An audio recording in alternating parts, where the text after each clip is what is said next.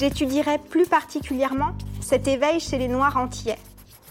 Il y a certainement quelque chose de changé dans leurs attitudes vis-à-vis des questions de race. Il y a à peine quelques années, on pourrait même dire quelques mois, certains sujets étaient tabous à la Martinique. Malheur à qui osait y toucher.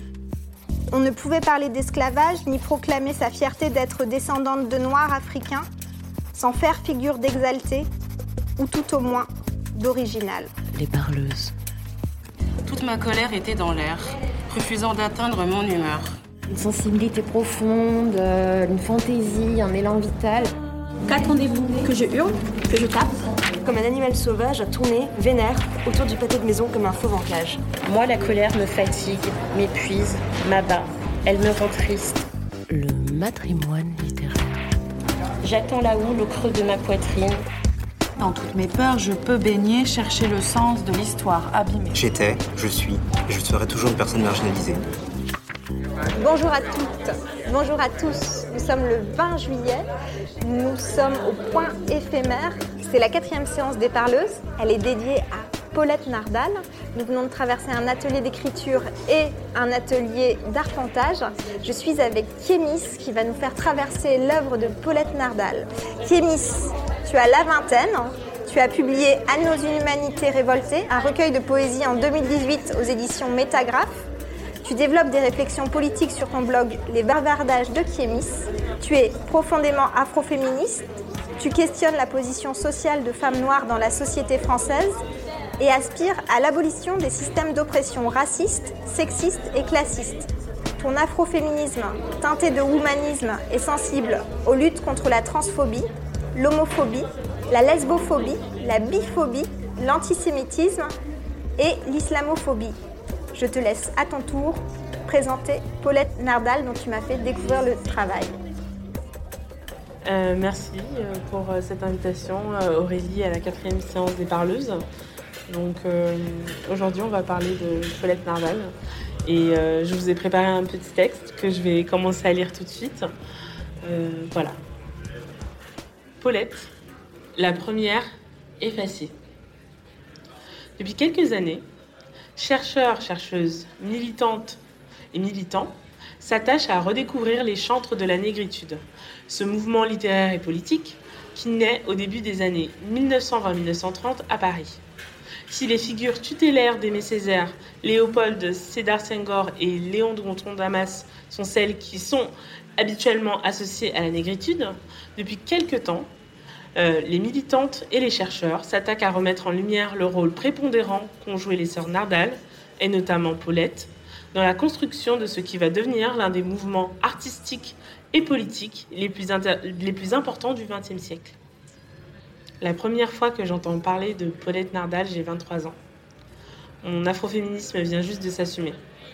Et j'ose enfin poser des mots et des concepts sur ces pensées qui me travaillent, sur cette colère qui me dévore et sur cette fin de justice qui me tiraille. Pourtant, je reste euh, insatisfaite. Je lis Bell Hooks, Audrey Lorde, Maya Angelou, Patricia Hiccoli, et je constate un peu amèrement mon obligation de traverser l'Atlantique pour trouver des références qui me parlent. En janvier 2015, se déroule une soirée de soutien au financement du documentaire d'Amandine Gay, Ouvrir la voie, dans, dans lequel je participe. Et c'est aussi ma soirée de rencontre avec Paulette Nardal.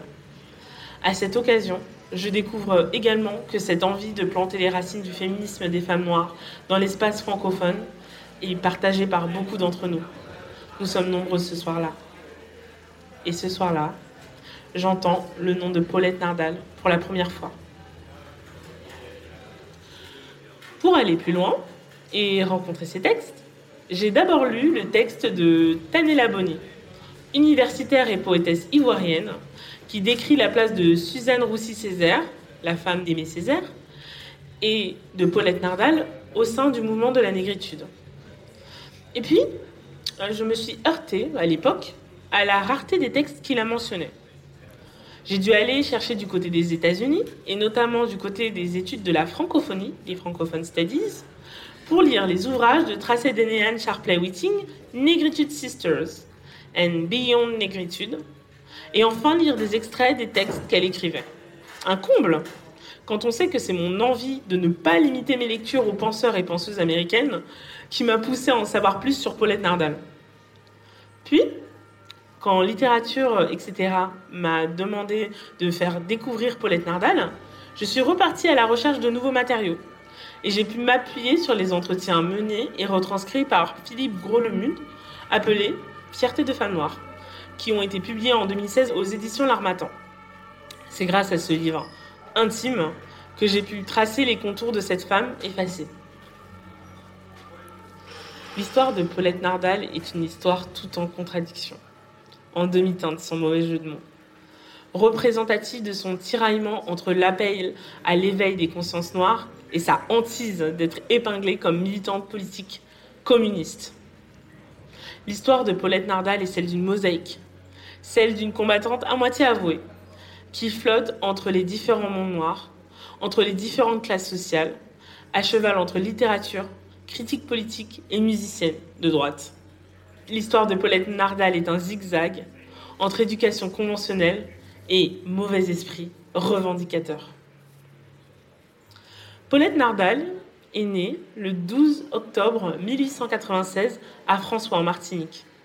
Elle fut l'aînée de sept sœurs et grandit au sein d'une famille appartenant à la petite bourgeoisie antillaise.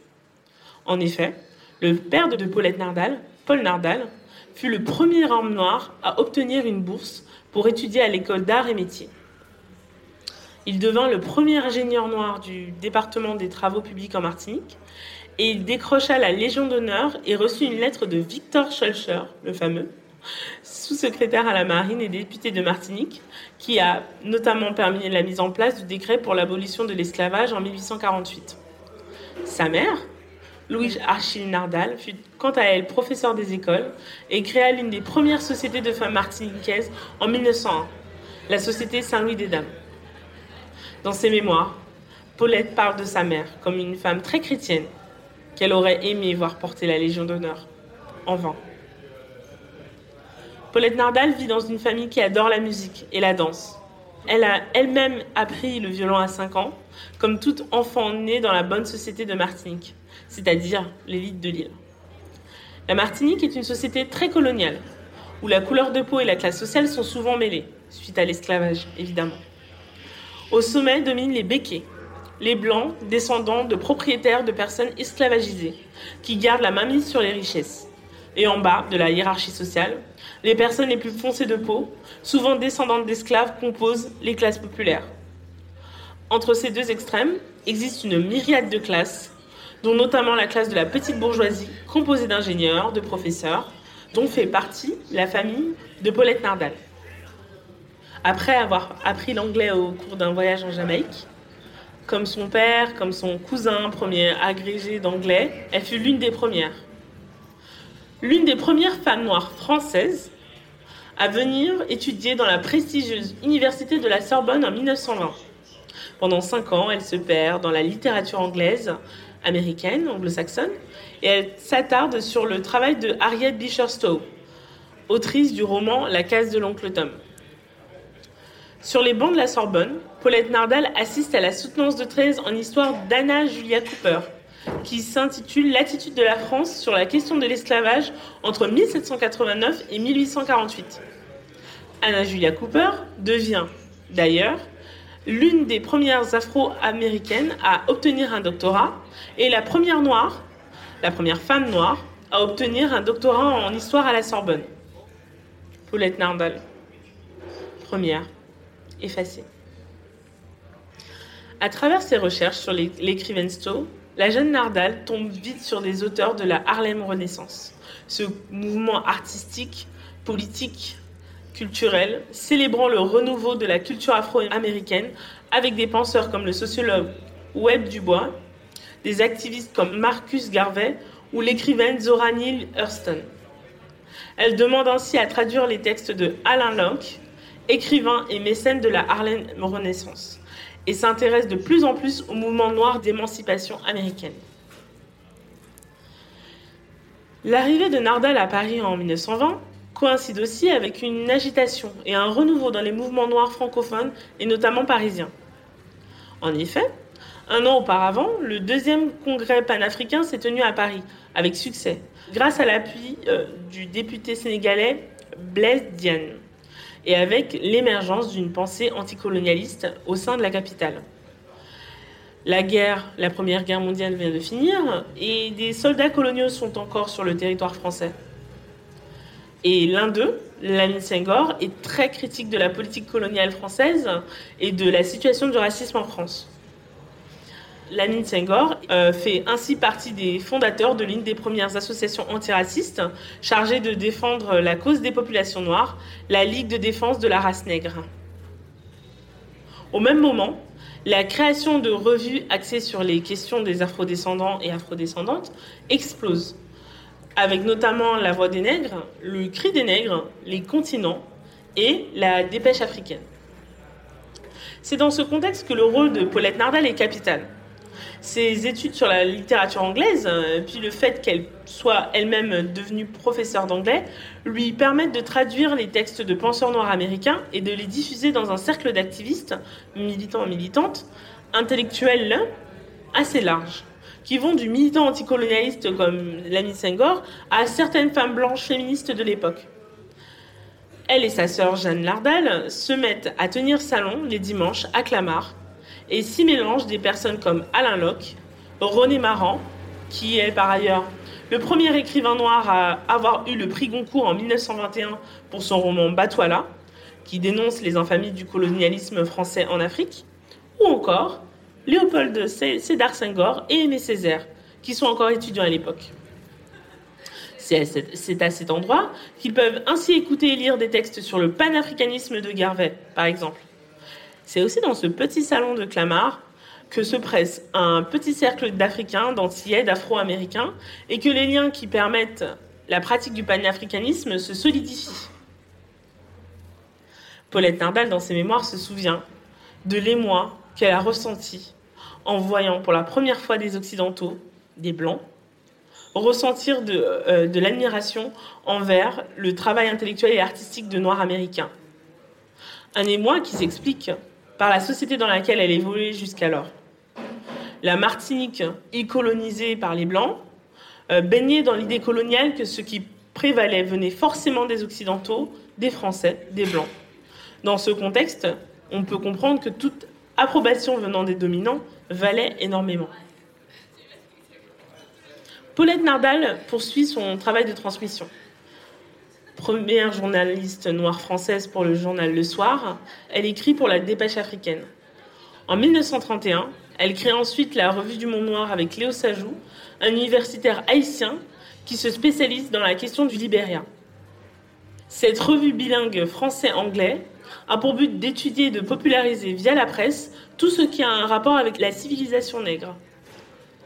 Une des idées fondatrices est de permettre une connexion via la presse des Noirs du monde entier et de vanter les apports des Noirs aux civilisations humaines.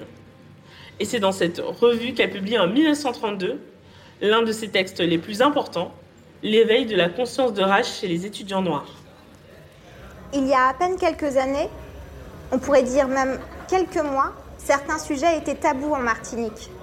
Malheur à qui osait y toucher, on ne pouvait parler ni d'esclavage, ni proclamer sa fierté d'être descendante de Noirs américains sans faire figure d'exalté, ou tout de moins d'original. Ces questions ne provoquaient, chez les jeunes comme chez les vieux, aucune résonance profonde. Et voici que cette indifférence quasi méprisante semble se muer en un intérêt étonné de la part de l'ancienne génération et en un enthousiasme réel chez la nouvelle. Dans ce texte, Paulette Nardal explique la différence, selon elle, d'un éveil de conscience de race plus tardif chez les Antillais qu'elle expliquera par un libéralisme, entre guillemets, français. Car Paulette Nardal se place, il faut le dire, du côté des Noirs réformateurs et réformatrices. Elle est critique de la guerre coloniale en Éthiopie dans les années 30, qui oppose une Italie fasciste aux velléités impériales à une Éthiopie indépendante, mais elle a cependant hérité de son père un profond attachement à la nationalité française. Elle évolue dans des cercles plutôt privilégiés et elle fait partie de ceux qui ne critiquent pas l'exposition coloniale. Ceci explique aussi pourquoi, lorsqu'elle est revenue en Martinique en 1939, à la suite d'un grave accident en mer, elle a participé à la dissidence. Ce mouvement de la résistance antillaise, dont ont fait partie Suzanne Roussy-Césaire et son époux Aimé Césaire, a soutenu la résistance menée par Charles de Gaulle en apprenant aux jeunes entiers qui voulaient rejoindre Londres à parler anglais. Cependant, alors même qu'elle a pu fréquenter des personnes comme Marcus Garvey, l'une des figures de proue du mouvement panafricain et qui préconisait un retour en Afrique, entre autres personnalités communistes, elle explique qu'elle évitait tout positionnement dans un parti politique. De retour en Martinique, elle a aussi suivi les pas de sa mère en créant un groupe de femmes et en publiant l'essai La femme dans la cité. S'adressant aux femmes bourgeoises antillaises de son milieu, elle les invite à s'investir dans la vie publique et politique en prenant part aux problèmes sociaux qui lui paraissent les plus graves, la prostitution notamment, et l'alcoolisme. Après 1944, elle enjoint les femmes à aller voter et juge sévèrement l'abstentionnisme qu'elle estime être un fléau.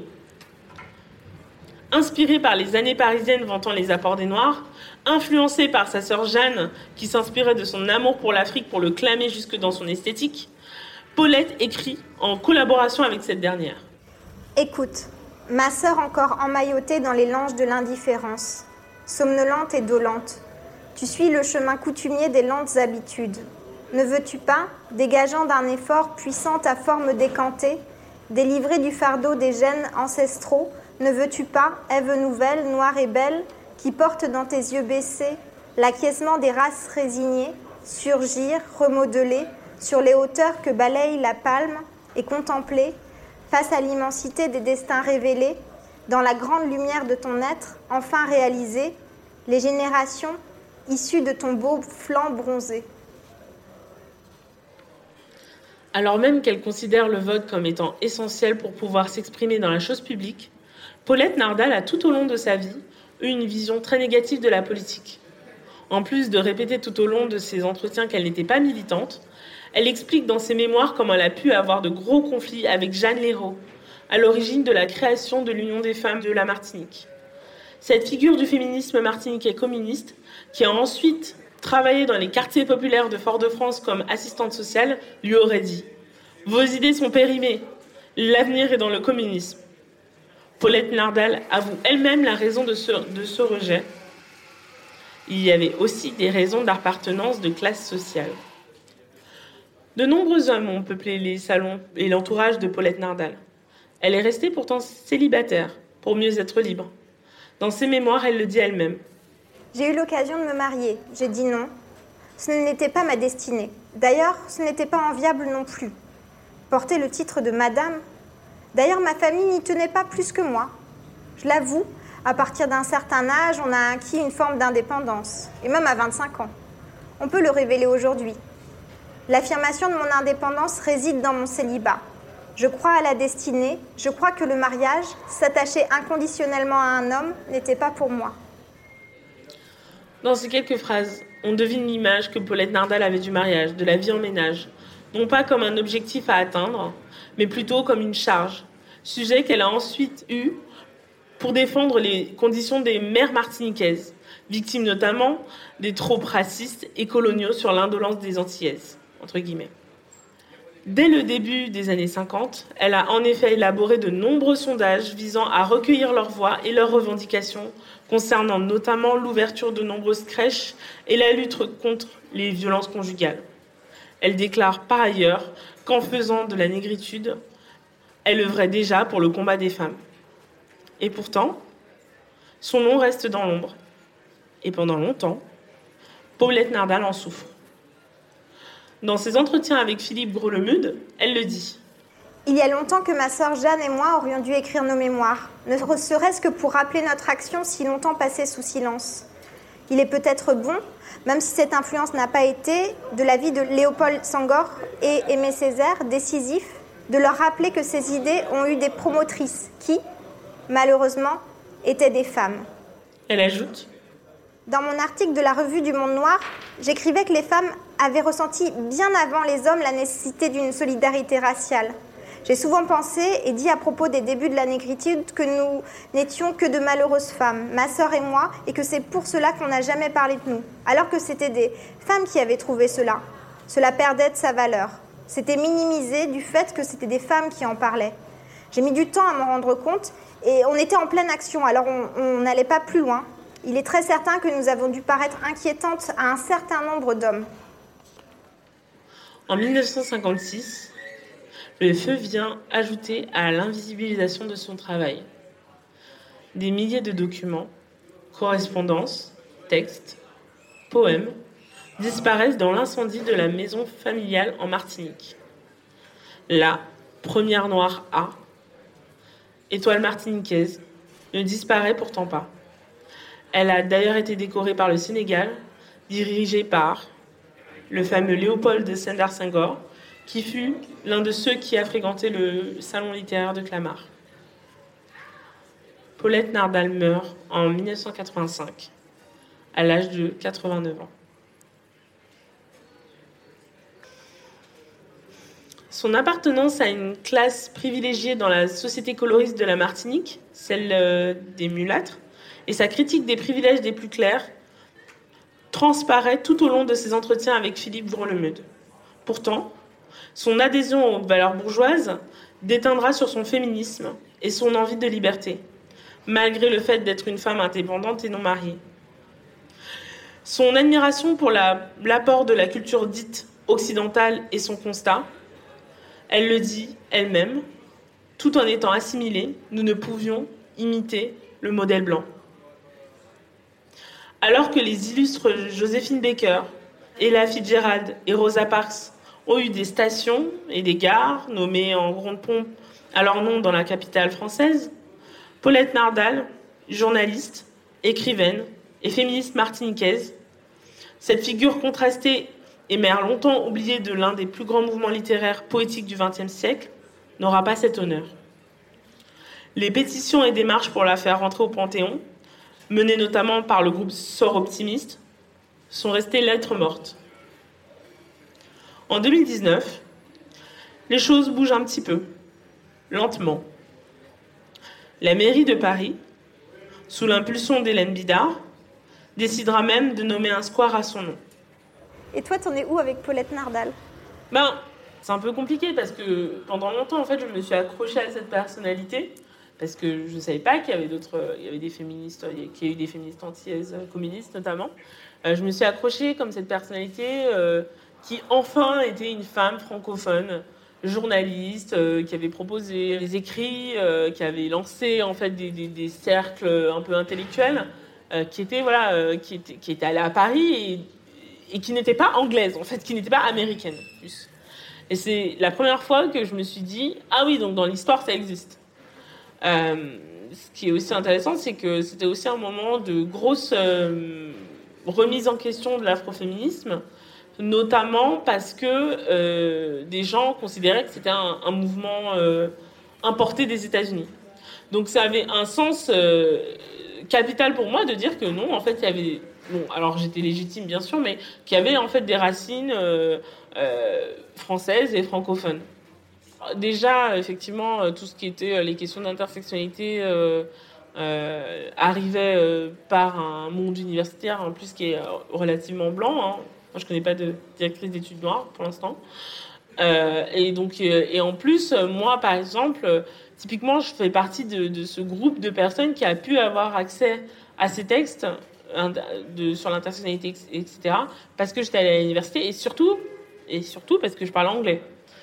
Euh, et c'est ensuite, quand tu discutes avec les gens, c'est vrai que c'était important pour moi de pouvoir dire bah non, mais vous voyez, il y a eu les Nardal, euh, de toute façon, vous parlez jamais des Antilles. Alors pourtant, moi, je suis euh, fille euh, d'immigrés camerounais, mais vous parlez jamais des Antilles dans l'histoire française, et donc forcément, c'est facile de discréditer en fait un mouvement en considérant que que ça vient des États-Unis. Donc en fait, j'étais très attachée à son personnage au début, pour donner en fait le contexte. Et ensuite, quand je me suis confrontée au texte, euh, c'était pas la même chose. bah, parce que, euh, voilà, euh, elle faisait partie d'un monde social qui finalement n'était pas vraiment le mien. Elle avait un discours parfois assez violent, enfin, assez, finalement, pas assez révolutionnaire, on va dire plus ça dans ce sens-là, pas assez révolutionnaire par rapport à la place des Africains, etc. Et, et c'est vrai que moi, je suis quand même quelqu'un qui est assez à gauche. Euh, donc ensuite constater en fait ces conflits entre les femmes communistes et, Paulette Nardal, je me suis dit oui mais je pense que si on avait été à la même époque, elle m'aurait dit ah mais t'es qu'une communiste quoi.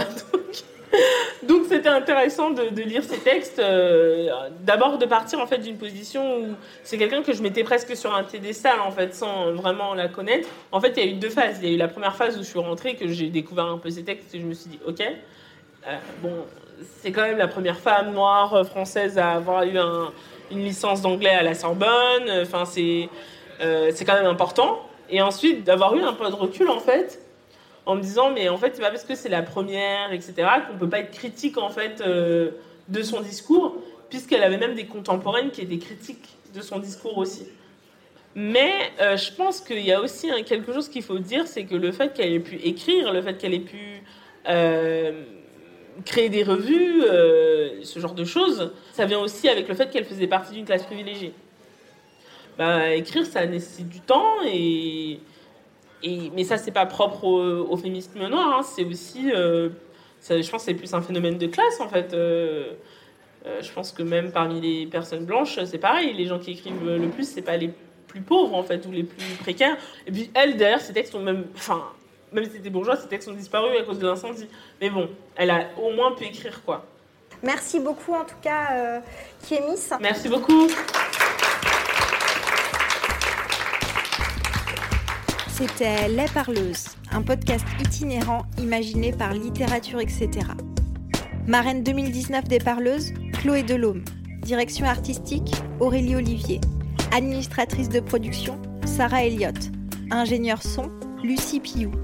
Et merci spéciaux à Pascaline Mangin, Anna Rizzello et François Annick.